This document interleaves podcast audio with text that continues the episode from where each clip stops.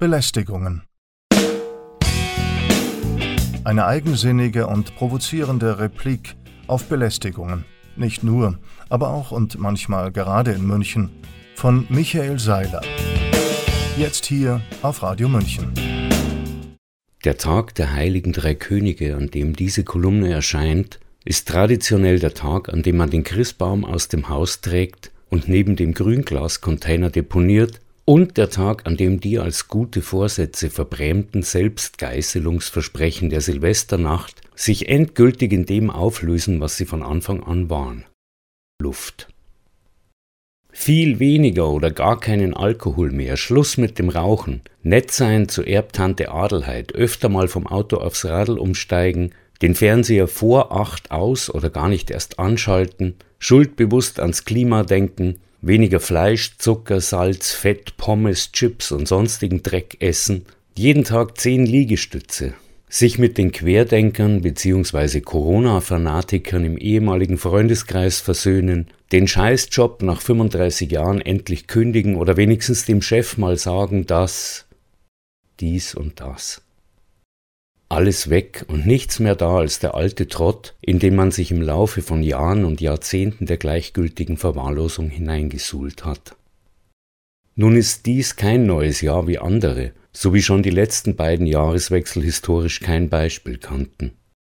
2021 und 2022 war der Great Reset getaufte Ruck, mit dem die Welt auf den Kopf gestellt und schlagartig in das verwandelt werden soll, worauf sie sich seit vielen Jahren langsam zudrehte, noch so neu und schockartig, dass man rückblickend alle Augen zudrücken darf.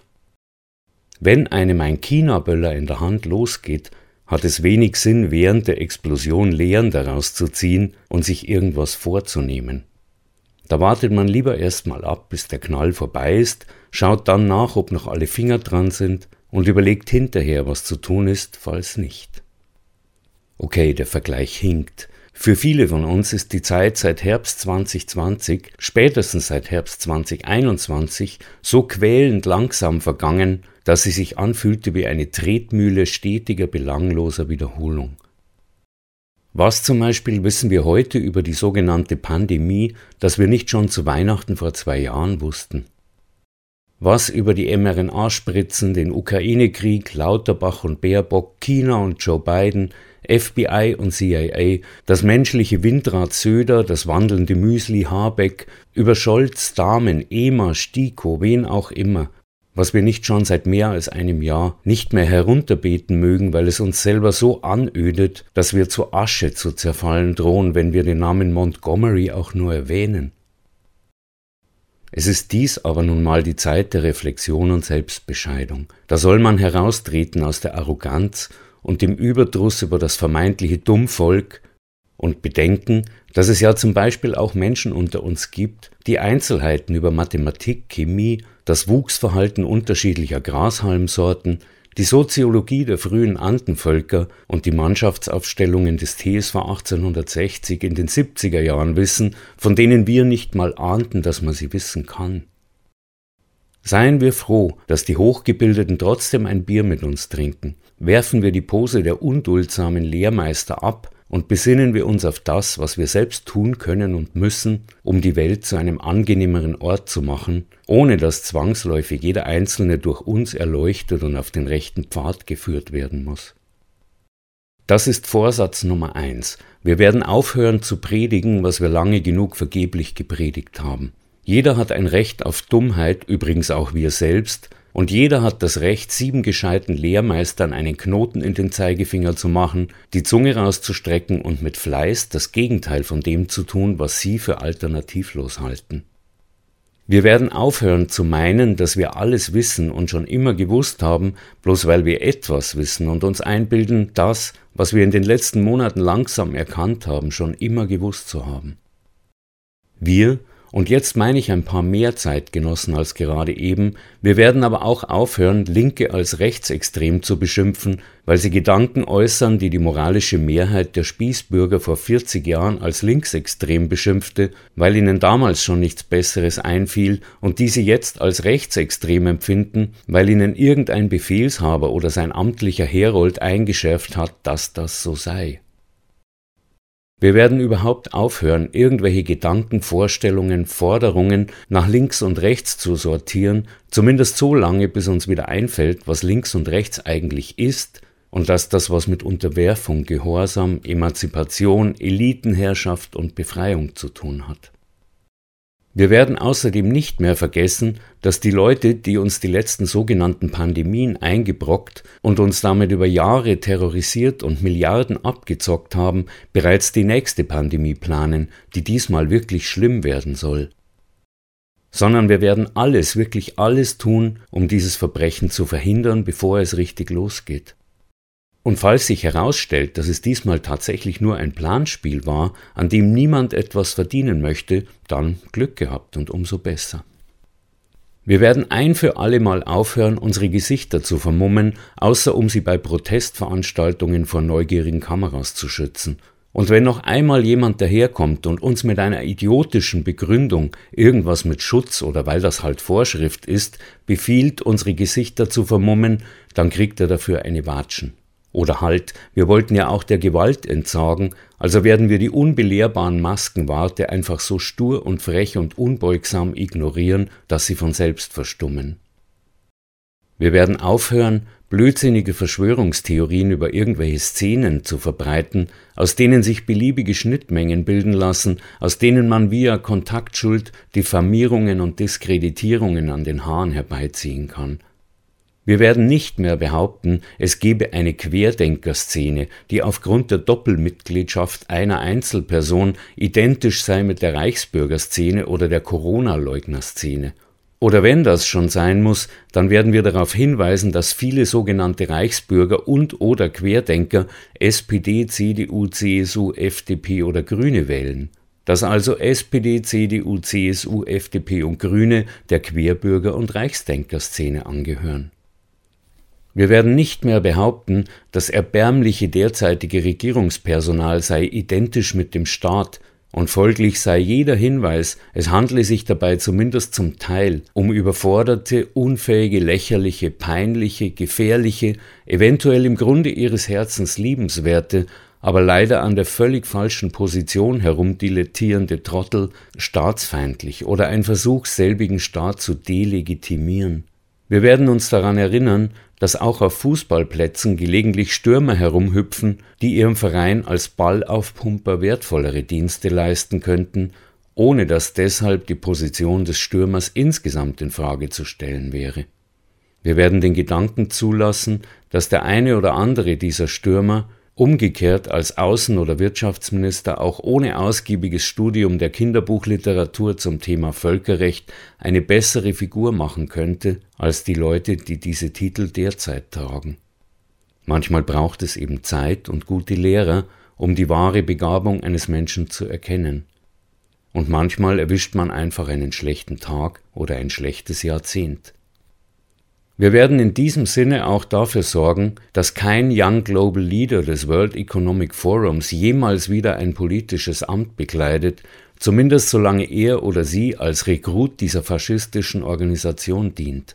Im Falle einer glaubwürdigen Distanzierung von deren Absichten und Zielen können wir vielleicht nochmal drüber reden. Wir werden den Verfassungsschutz, der in seiner jetzigen Form für das meiste von dem verantwortlich ist, was man uns als politisch schädlich oder gefährlich verkaufen will, abschaffen oder wenigstens so umbauen, dass er nicht mehr das dummdreiste Regierungspersonal vor der Verfassung schützt, sondern umgekehrt die Verfassung vor solchem Regierungspersonal und seinen Umtrieben und Übergriffen. Wir werden bei dieser Gelegenheit auch gleich den Straftatbestand des Gedankenverbrechens abschaffen. Wer das Grundgesetz in seiner aktuellen verkrüppelten Form und Auslegung ablehnt, wird nicht seiner Grundrechte enthoben, sondern, wie sich das unter zivilisierten Leuten gehört, zur Diskussion eingeladen.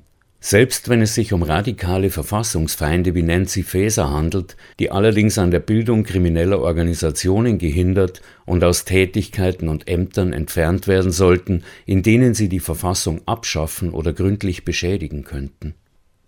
Auf diese Weise kann es übrigens auch gelingen, die tatsächlich gefährlichen Gestalten, seien es Reichsbürger oder Berufspolitiker, zu erkennen und zu identifizieren, um sich angemessen mit ihnen zu beschäftigen. Wir werden uns daran erinnern, dass eine Kernaufgabe des Staates die Daseinsfürsorge ist und dass damit nicht gemeint ist, uns zu zwingen, Hunderttausende Millionen Euros für Maschinen und Geräte auszugeben, die nur dem Zweck dienen, das Dasein von Menschen auf brutale Weise zu beenden. Wir werden die Kultur und die Medien aus ihrer sklavischen Unterwürfigkeit gegenüber den Herrschenden und ihren Narrativen befreien, ihnen die Fähigkeit zu Kritik und Spott zurückgeben und sogenannte Kulturschaffende und Journalisten, die partout weiterhin die dummen Märchen ihrer Machthaber nachplappern und propagieren möchten, nicht mit Fair, sondern mit Missachtung strafen und ihnen die Subventionen entziehen. Geld verdienen können sie ja auch mit der Auswertung irgendwelcher nutzloser Corona-Statistiken zum Beispiel. Wir werden unsere Wohnungen wieder zu dem machen, was sie ursprünglich mal waren und was wir heute so dringend brauchen wie nie zuvor.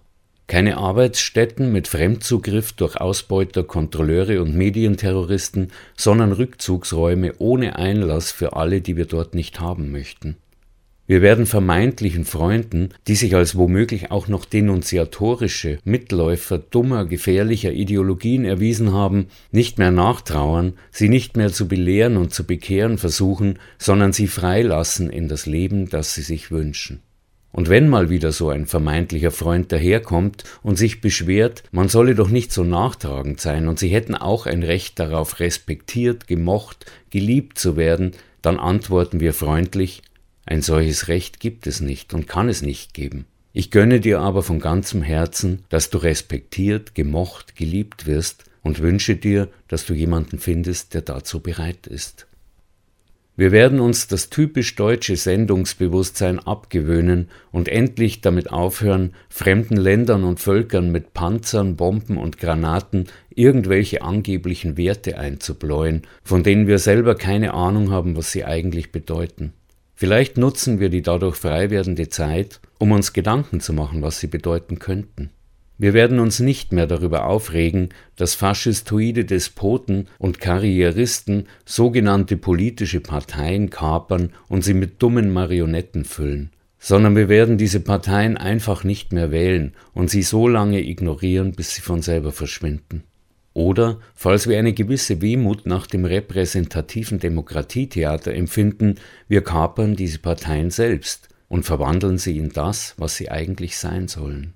Wir werden, das ist vielleicht das Wichtigste, endlich aufhören, Krieg zu führen, Krieg zu befürworten, Krieg zu unterstützen, Krieg vorzubereiten. Was nicht heißt, dass wir aufhören, über Krieg nachzudenken. Wir werden im Gegenteil endlich anfangen, über Krieg nachzudenken insbesondere uns die Fragen stellen, was Krieg bedeutet, wodurch er verursacht wird, wer ihn verursacht und wer davon profitiert. Und wir werden uns zu guter Letzt daran zu erinnern versuchen, was Freiheit ist und bedeutet, und dass damit nicht gemeint ist, durch grimmige Führer von der Notwendigkeit des Denkens und Fühlens befreit zu werden. Und dann ja dann könnte dies ein Jahr werden, das uns nicht wie ein Chinaböller ins Gesicht platzt, sondern mit dem wir tun können, was man mit Jahren am besten tut. Sie genießen, vom Winter über Frühling, Sommer und Herbst bis in den nächsten Winter hinein. Tun, was uns gut tut und Erinnerungen sammeln für kommende, noch viel schönere Jahre ohne den ganzen Mist, den wir uns drei Jahre lang bieten haben lassen. Meinetwegen können wir dann auch weniger Salz und Zucker essen und jeden Tag zehn Liegestütze machen, wenn es denn unbedingt sein muss. Das waren Michael Seilers Belästigungen. Jeden ersten Freitag im Monat um 15.30 Uhr und um 18.30 Uhr und dann montags darauf um 8 Uhr früh. Nachzuhören auf unserer Homepage radiomünchen.net und nachzulesen auf seilersblog.de.